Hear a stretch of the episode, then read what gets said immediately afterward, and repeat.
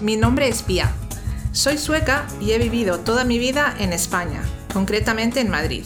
Vine a Madrid con mis padres con solamente nueve meses. Mis padres eran suecos y para ellos era importante las tradiciones suecas. Probablemente por este motivo fui al colegio escandinavo en primaria y secundaria. Entonces se llamaba el colegio sueco. Mi vínculo con el colegio escandinavo sigue, ya que trabajo aquí.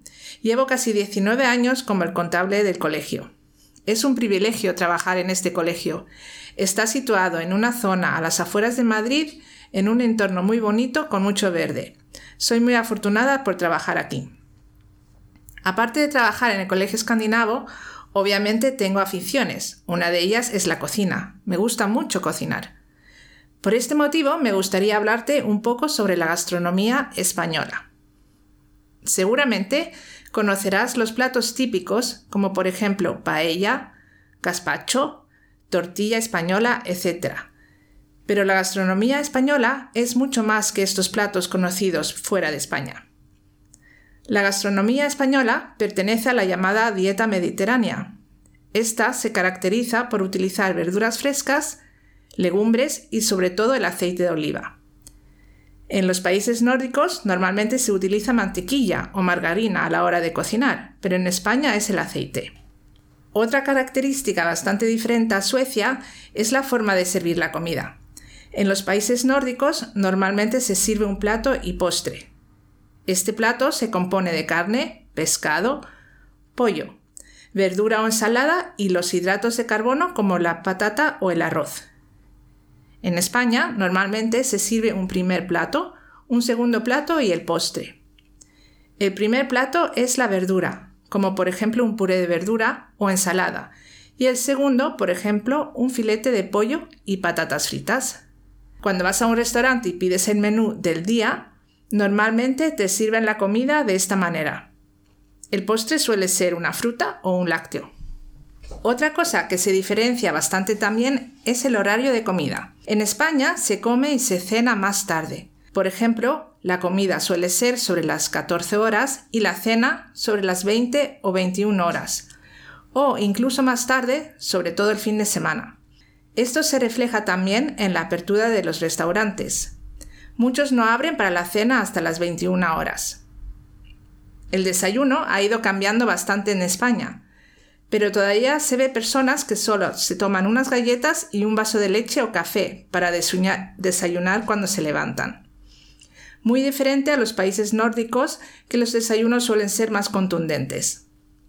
Muchas personas luego van al bar a desayunar, o en algunos sitios de España dicen almorzar, y se toman algo más contundente. El almuerzo es casi como una comida a media mañana, normalmente sobre las 11 o 12 horas. Estas costumbres van desapareciendo a medida que los tiempos cambian. Por ejemplo, hace años era bastante frecuente que los trabajadores en empresas tenían media hora a las nueve y media o 10 para ir al bar a desayunar. Normalmente una tostada o bocadillo y un café con leche. Las costumbres van cambiando y la verdad es que esto se va viendo menos. Cada región de España tiene su especialidad. Por ejemplo, la paella valenciana en Valencia, los pescaditos fritos y el gazpacho andaluz en Andalucía, los pinchos en el País Vasco, la fabada asturiana en Asturias, etc. Las comidas y las costumbres cambian mucho de región a región.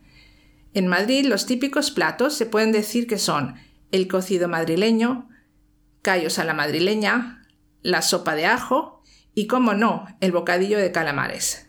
Aunque Madrid no tiene mar, el pescado y el marisco es de lo mejor que se puede encontrar en España. Para desayunar o merendar algo muy típico es el chocolate con churros.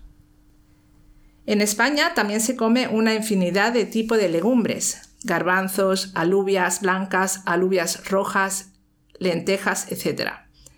Estos platos son guisos preparados muchas veces con embutido, como el chorizo, la morcilla, etc. En cada región se preparan de diferente manera. Por ejemplo, el cocido madrileño es un guiso muy completo y se compone de tres platos.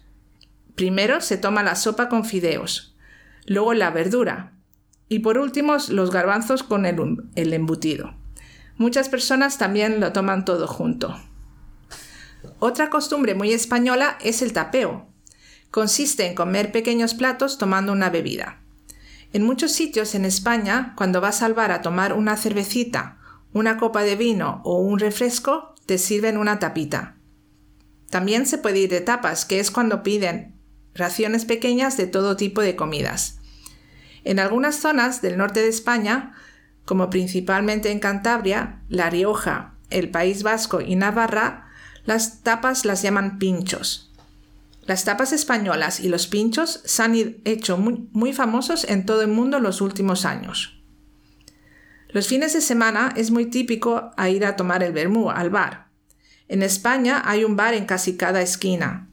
Tomar el vermú es tomar una bebida antes de comer.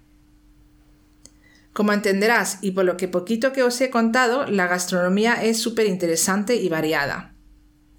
Si te gusta cocinar y quieres aprender un poco, tengo una cuenta en Instagram con fotos y recetas. Las recetas vienen en español y sueco, y estoy subiendo platos españoles y suecos.